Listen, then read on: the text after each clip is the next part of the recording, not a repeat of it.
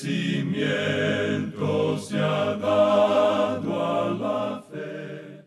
A través de la Biblia, un análisis de la Biblia libro por libro que le ayudará a crecer espiritualmente. Estos estudios fueron diseñados por el Dr. J. Vernon McGee. Acompáñenos en este fascinante recorrido a través de la Biblia. La palabra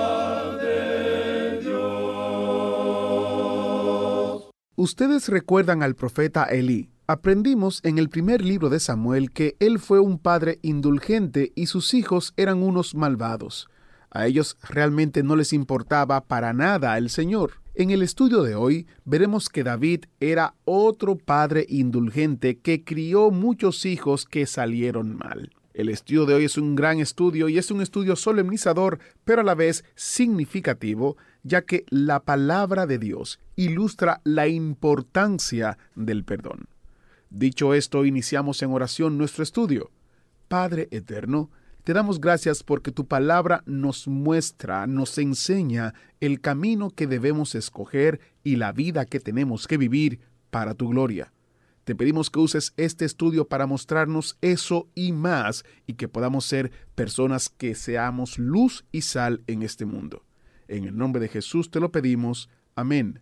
Ahora iniciamos nuestro recorrido bíblico de hoy con las enseñanzas del Dr. Magui en la voz de nuestro hermano Samuel Montoya. Continuamos estudiando hoy el capítulo 12 de este segundo libro de Samuel y comenzaremos considerando el nacimiento de Salomón. Leamos los versículos 24 y 25 de este capítulo 12 del segundo libro de Samuel. Y consoló David a Betsabé su mujer, y llegándose a ella durmió con ella, y ella le dio a luz un hijo, y llamó su nombre Salomón, al cual amó Jehová, y envió un mensaje por medio de Natán profeta. Así llamó su nombre Gedidías, a causa de Jehová. El nombre Gedidías significa amado de Jehová. Este nombre le fue dado a Salomón por Dios mediante el profeta Natán. Veamos ahora en los versículos restantes cómo David y Joab toman a la ciudad de Rabá. Leamos los versículos 26 al 29 de este capítulo 12 del segundo libro de Samuel. Joab peleaba contra Rabá de los hijos de Amón y tomó la ciudad real. Entonces envió Joab mensajeros a David diciendo, Yo he puesto sitio a Rabá y he tomado la ciudad de las aguas. Reúne pues ahora al pueblo que queda y acampa contra la ciudad y tómala, no sea que tome yo la ciudad y sea llamada de mi nombre. Y juntando David a todo el pueblo, fue contra Rabá y combatió contra ella y la tomó. David está ahora en el campo de batalla, lugar donde siempre debió haber estado. El reino de David continúa extendiéndose y David llega a ser el gran soberano de aquel entonces. Pero, ¿qué de su pecado? ¿Se salió con la suya? Lo que David hizo fue horroroso y terrible. Ahora la pregunta es esta. ¿Perdió David su salvación? La respuesta, por supuesto, es que no. No perdió su salvación. Allá en el Salmo 51, versículo 12, David oró diciendo, Vuélveme el gozo de tu salvación. Notará usted que David no pidió que Dios le devolviera su salvación, porque no la había perdido. Sin embargo, sí perdió su alegría. Y esa alegría había resultado de su comunión con Dios. Este hombre tenía una pasión, un amor para con Dios que muy pocos hombres tienen, y ahora quería de todo corazón entrar nuevamente en esa comunión con Dios. No podía pecar y permanecer impune. Hay muchos que dicen que todo lo que uno necesita hacer hoy en día es confesar su pecado y volverá inmediatamente a su posición.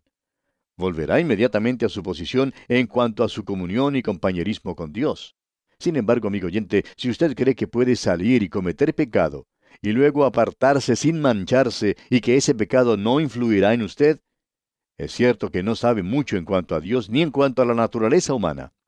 Todas estas cosas, amigo oyente, influyen psicológicamente sobre nosotros. Simplemente es imposible apartarse del pecado sin sufrir sus consecuencias y llevar sus marcas y sus efectos. Es un hecho que Dios perdonará sus pecados. La Biblia dice allá en la primera carta del apóstol Juan capítulo 1 versículo 9, si confesamos nuestros pecados, Él es fiel y justo para perdonar nuestros pecados y limpiarnos de toda maldad. Pero eso no quiere decir que nuestras vidas no llevarán las cicatrices del pecado. Si usted piensa entregarse al pecado, tendrá que sufrir sus consecuencias. El Señor nos habla muy claro allá en la carta del apóstol Pablo a los Gálatas, capítulo 6, versículo 7, diciendo, No os engañéis, Dios no puede ser burlado, pues todo lo que el hombre sembrare, eso también segará. Nadie, amigo oyente, nadie puede cometer pecado y permanecer impune.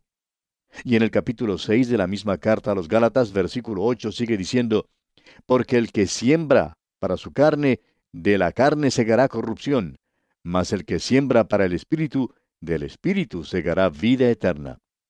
No hay duda, pues, que David había sembrado para la carne.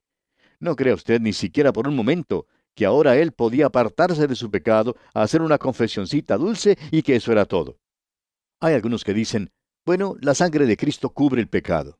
Por supuesto que esto es cierto, y también es cierto que uno nunca pierde su salvación, amigo oyente. Pero permítanos decirle que el pecado sí produce una llaga supurante que necesita ser abierta con lanceta.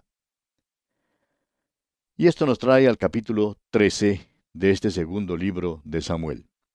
David ha confesado su pecado. Dios le ha dicho, Tú has hecho que mis enemigos me blasfemen por tu pecado. No te desecharé, pero no vas a salir impune. Gracias a Dios que Él no nos desecha. Comencemos pues leyendo el primer versículo de este capítulo 13 del segundo libro de Samuel.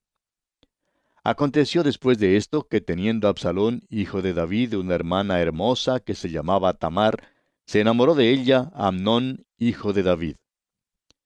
Absalón y Tamar eran del mismo padre y la misma madre, pero Tamar era media hermana de Amnón. David era su padre, pero tenían diferentes madres. Continuemos con los versículos 2 hasta el 4. Y estaba Amnón angustiado hasta enfermarse por Tamar su hermana, pues por ser ella virgen, le parecía a Amnón que sería difícil hacerle cosa alguna.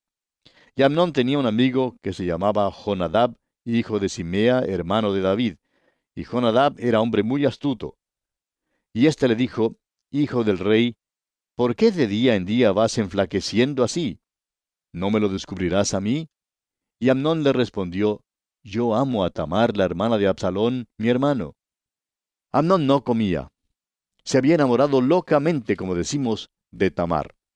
Su amigo pudo ver que no estaba comiendo, pero también reconoció que Tamar era hermana de Absalón y que le tenía miedo a Absalón.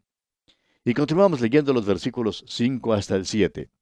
Y Jonadab le dijo, Acuéstate en tu cama y finge que estás enfermo, y cuando tu padre viniere a visitarte, dile, te ruego que venga mi hermana Tamar, para que me dé de comer y prepare delante de mí alguna vianda, para que al verla yo la coma de su mano. Se acostó pues Amnón y fingió que estaba enfermo, y vino el rey a visitarle. Y dijo Amnón al rey, Yo te ruego que venga mi hermana Tamar, y haga delante de mí dos hojuelas, para que coma yo de su mano. Y David envió a Tamar a su casa, diciendo, Ve ahora a casa de Amnón, tu hermano, y hazle de comer. No creemos que valga la pena leer los próximos pocos versículos que contienen los detalles de lo que ocurrió. Simplemente resumiremos diciendo que Amnón violó a Tamar. Luego se nos dice que la aborreció. Leamos entonces el versículo 15 de este capítulo 13 del segundo libro de Samuel. Luego la aborreció Amnón con tan gran aborrecimiento que el odio con que la aborreció fue mayor que el amor con que la había amado. Y le dijo a Amnón, levántate y vete. Esta cosa terrible ocurrió en la casa del mismo David. Cuando Amnón terminó con Tamar, la echó. Y pasamos al versículo 19. Entonces Tamar tomó ceniza y la esparció sobre su cabeza y rasgó la ropa de colores de que estaba vestida, y puesta su mano sobre su cabeza, se fue gritando. Tamar fue arrojada de la casa y ahora vemos que se ha puesto silicio y ceniza. Y prosigamos con los versículos 20 y 21. Y le dijo su hermano Absalón, ¿Ha estado contigo tu hermano Amnón? Pues calla ahora, hermana mía, tu hermano es, no se angustie tu corazón por esto. Y se quedó Tamar desconsolada en casa de Absalón su hermano. Y luego que el rey David oyó todo esto, se enojó mucho. David se enoja por lo que ha ocurrido, pero aparentemente no hace nada para corregir la situación. David era como muchos otros hombres en la Escritura. Era un padre indulgente que crió un montón de hijos que salieron mal. Eso ha sucedido muchas veces. Esto fue lo que pasó con el anciano Elí, sumo sacerdote de Dios. fue un padre indulgente, con una piedad sin carácter, y sus hijos fueron desobedientes. Sus dos hijos fueron muertos por los filisteos cuando el arca fue capturada. Luego llegamos a Samuel. Se crió en el mismo ambiente que se criaron los hijos de Eli. Uno creería que habiéndose criado en un ambiente corrupto, Samuel fuera más disciplinario, más estricto y que hubiera mantenido alguna autoridad y control sobre sus propios hijos. Pero no ocurrió así. Y sus hijos resultaron también corruptos y malos. Y ahora llegamos aquí al rey David. Conoció a Samuel, conoció a los hijos de Samuel. Uno creería que habría sido más rígido con sus hijos, pero no lo fue. Él también fue un padre indulgente. Pronto consideraremos otro caso que también demuestra que David fue indulgente. Pero en cuanto a este caso aquí, es evidente que David no hizo nada. Lo único que ocurrió fue que se enojó mucho por lo que Amnón hizo a su hermana Tamar. Es posible que hasta regañara a Amnón, pero no vemos que le aplicara alguna disciplina. Ahora, el problema principal hoy en día, amigo oyente, en los hogares cristianos, se debe a la falta de ejemplo de disciplina por parte de los padres. Amigo oyente, si usted es cristiano y tiene en su hogar un hijo descarriado, no pase su tiempo regañándolo o, o sermoneándole. Esto no tendrá ningún efecto positivo sobre él. Dele más bien un ejemplo. Haga algo antes que lo pierda. Empiece ahora mismo a hacer algo, porque vendrá el día cuando su hijo se irá. Ahora David era un padre indulgente. David no se presenta como un padre perfecto de ninguna manera. Esta es otra tacha suya. El problema con muchos de nosotros que hemos servido en la obra cristiana es que probablemente nos hemos descuidado de nuestras familias por un supuesto amor a la obra. Hemos disculpado nuestro descuido diciendo que nos hemos ocupado en la obra cristiana. Debo confesar que si me fuera posible volver a empezar de nuevo y hacer las cosas otra vez, pasaría más tiempo con mis hijos. Los padres cristianos tienen que darse cuenta que tienen que pasar tiempo, bastante tiempo con sus hijos. Ahora no vaya usted a creer que usted está criando a un angelito. Hay muchos padres que tratan a sus hijos como si fueran un cruce entre una orquídea y una pieza de porcelana fina. Creen que si los castigan se van a romper o se van a partir. Pero allá en el libro de Proverbios capítulo 23 versículo 13 leemos, No rehuses corregir al muchacho, porque si lo castigas con vara no morirá. Pero aquí en el caso de David vemos que David no hizo nada en cuanto al problema creado por Amnón. Por tanto, ¿qué pasó? Bueno, leamos el versículo 22 de este capítulo 13 del segundo libro de Samuel. Mas Absalón no habló con Amnón ni malo ni bueno, aunque Absalón aborrecía a Amnón, porque había forzado a Tamar su hermana. Este es el hogar de David, amigo oyente. Esta es la vida de David en casa. Note usted que no salió bien con su pecado. Dios dice que nosotros tampoco saldremos bien con el pecado. Absalón aguarda el momento oportuno y está esperando el día cuando le sea posible vengarse de Amnón. Y como lo veremos ahora, ese día llegó.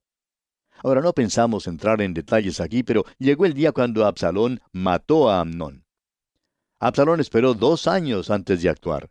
Tenía esquiladores en Baal Azor y convidó a los hijos del rey que le acompañaran. Leamos los versículos 23 al 28 de este capítulo 13 del segundo libro de Samuel. Aconteció pasados dos años que Absalón tenía esquiladores en Baal Azor, que está junto a Efraín, y convidó a Absalón a todos los hijos del rey. Y vino Absalón al rey y dijo, He aquí, tu siervo tiene ahora esquiladores, yo ruego que venga el rey y sus siervos con tu siervo. Y respondió el rey a Absalón, No, hijo mío, no vamos todos, para que no te seamos gravosos. Y aunque porfió con él, no quiso ir, mas le bendijo. Entonces dijo Absalón, Pues si no, te ruego que venga con nosotros Amnón mi hermano. Y el rey le respondió, ¿Para qué ha de ir contigo? Pero como Absalón le importunaba, dejó ir con él a Amnón y a todos los hijos del rey. Ahora, siendo que Absalón no había dado señal de querer vengarse, David dejó que Amnón fuera y asistiera a la fiesta. Pero veamos lo que ocurre, leamos aquí el versículo 28. Y Absalón había dado orden a sus criados diciendo, os ruego que miréis cuando el corazón de Amnón esté alegre por el vino, y al decir yo, herid a Amnón, entonces matadle, y no temáis, pues yo os lo he mandado. Esforzaos, pues, y sed valientes. Cuando llegó el momento en que el corazón de Amnón estaba alegre por el vino, lo mataron tal como lo ordenara Absalón. Leamos ahora los versículos 29 al 31. Y los criados de Absalón hicieron con Amnón como Absalón les había mandado. Entonces se levantaron todos los hijos del rey, y montaron cada uno en su mula, y huyeron. Estando ellos aún en el camino, llegó a David el rumor que decía, Absalón ha dado muerte a todos los hijos del rey, y ninguno de ellos ha quedado. Entonces levantándose David, rasgó sus vestidos y se echó en tierra, y todos sus criados que estaban junto a él también rasgaron sus vestidos. La primera noticia que David recibió era que todos sus hijos habían sido muertos.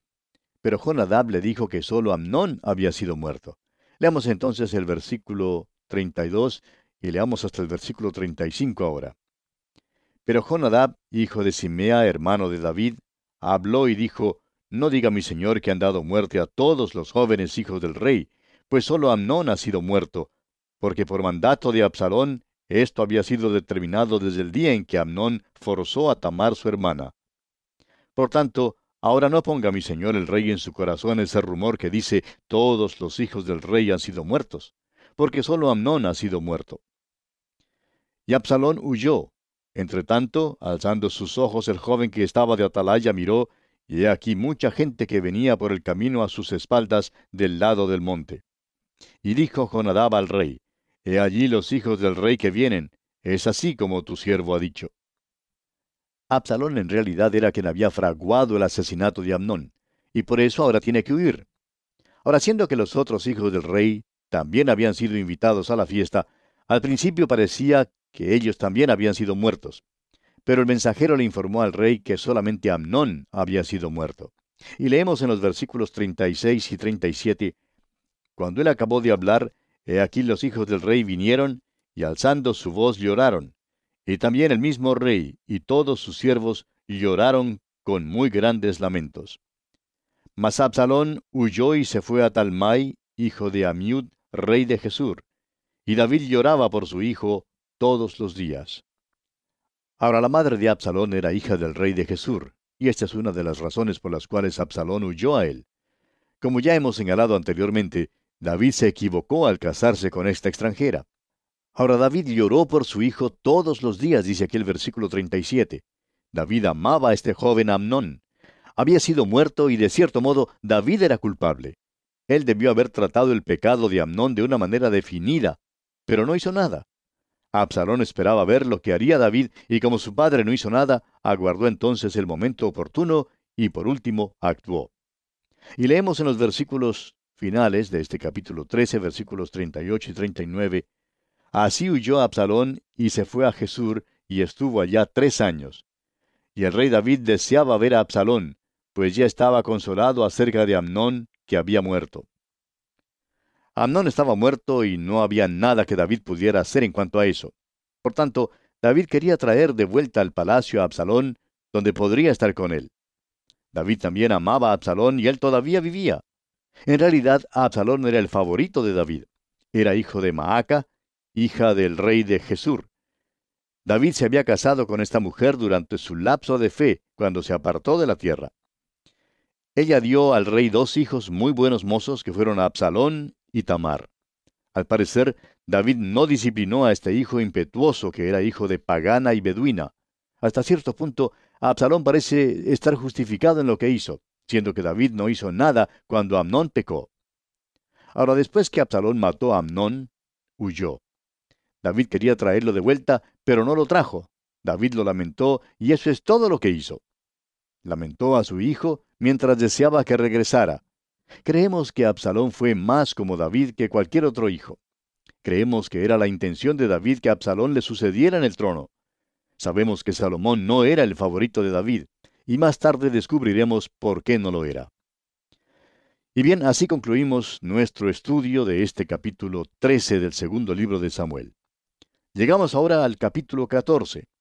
En este capítulo, Joab soborna a una viuda de Tecoa para que influya en el corazón del rey, y él permita que Absalón regrese a casa. Luego le trae a Jerusalén. Absalón es traído entonces ante el rey. Comencemos leyendo los primeros siete versículos de este capítulo 14 del segundo libro de Samuel. Conociendo Joab, hijo de Sarvia, que el corazón del rey se inclinaba por Absalón, envió Joab a Tecoa, y tomó de allá una mujer astuta y le dijo, Yo te ruego que finjas estar de duelo, y te vistas ropas de luto, y no te unjas con óleo, sino preséntate como una mujer que desde mucho tiempo está de duelo por algún muerto. Y entrarás al rey, y le hablarás de esta manera. Y puso Joab las palabras en su boca. Entró pues aquella mujer de Tecoa al rey, y postrándose en tierra sobre su rostro, hizo reverencia y dijo, Socorro, oh rey. El rey le dijo, ¿qué tienes? Y ella respondió, Yo a la verdad soy una mujer viuda y mi marido ha muerto. Tu sierva tenía dos hijos, y los dos riñeron en el campo, y no habiendo quien los separase, hirió el uno al otro y lo mató. Y he aquí toda la familia se ha levantado contra tu sierva, diciendo, Entrega al que mató a su hermano para que le hagamos morir por la vida de su hermano, a quien él mató. Y matemos también al heredero. Así apagarán el ascua que me ha quedado, no dejando a mi marido nombre ni reliquia sobre la tierra. Joab se había criado en la vecindad de Tecoa, y puede ser que había conocido a esta mujer desde mucho tiempo atrás. Sea como fuere, logró que ella abusara de los sentimientos de David contándole su triste historia. Ahora, así como David había empleado el engaño, ahora ella le engaña a él. Avancemos leyendo los versículos 8 hasta el 13. Entonces el rey dijo a la mujer, Vete a tu casa, y yo daré órdenes con respecto a ti. Y la mujer de Tecoa dijo al rey, Rey, señor mío, la maldad sea sobre mí y sobre la casa de mi padre, mas el rey y su trono sean sin culpa. Y el rey dijo, Al que hablare contra ti, tráelo a mí, y no te tocará más. Dijo ella entonces, Te ruego, rey, que te acuerdes de Jehová tu Dios, para que el vengador de la sangre no aumente el daño, y no destruya a mi hijo. Y él respondió, Vive Jehová, que no caerá ni un cabello de la cabeza de tu hijo en tierra. Y la mujer dijo, te ruego que permitas que tu sierva hable una palabra a mi señor el rey. Y él dijo, habla. Entonces la mujer dijo, ¿Por qué pues has pensado tú cosa semejante contra el pueblo de Dios? Porque hablando el rey esta palabra, se hace culpable él mismo, por cuanto el rey no hace volver a su desterrado. La viuda de Tecoa coloca ahora a David en el lugar de sus demandantes imaginarios. Lo que sus demandantes podrían hacerle a su hijo que quedaba, su único heredero, David hacía al pueblo de Dios al castigar a Absalón por el crimen que había cometido por enojo y deseando hacer justicia por lo que se había hecho a su hermana Tamar. Y una vez más, David puede ver lo que debía haber hecho en la vida de otro, pero no le fue posible ver lo que debía hacer en su propia vida. Y aquí vamos a detenernos por hoy, amigo oyente, porque nuestro tiempo se ha agotado. En nuestro próximo programa seguiremos considerando otros aspectos de este segundo libro de Samuel. Contamos pues con su fiel sintonía. Será pues hasta entonces y que las bendiciones del Señor sean sobre usted, ahora y siempre. ¿Fue de ayuda para usted el estudio de hoy? ¿Desea enviarnos algún comentario de lo que ha estado escuchando? Entonces escríbanos, no espere más. Nuestro correo electrónico es atv@transmundial.org. atv@transmundial.org. Si desea recibir las notas y bosquejos de lo que estamos estudiando, suscríbase gratis en nuestra página en internet a través de la biblia.org barra notas a través de la biblia.org barra notas. Hemos llegado al final por el día de hoy. Díganos, ¿fue de ayuda para usted el estudio de hoy? ¿Desea enviarnos algún comentario acerca de lo que ha estado escuchando? Entonces escríbanos, no espere más. Si desea recibir las notas y bosquejos de lo que estamos estudiando, suscríbase gratis en nuestra página en internet a través de la biblia.org barra notas. A través de la biblia.org barra notas. Si desea escuchar nuevamente el programa o si se perdió alguno de ellos, visite a través de la Biblia.org. Repito, a través de la Biblia.org o escriba al correo electrónico atv@transmundial.org. atv@transmundial.org. A través de la Biblia.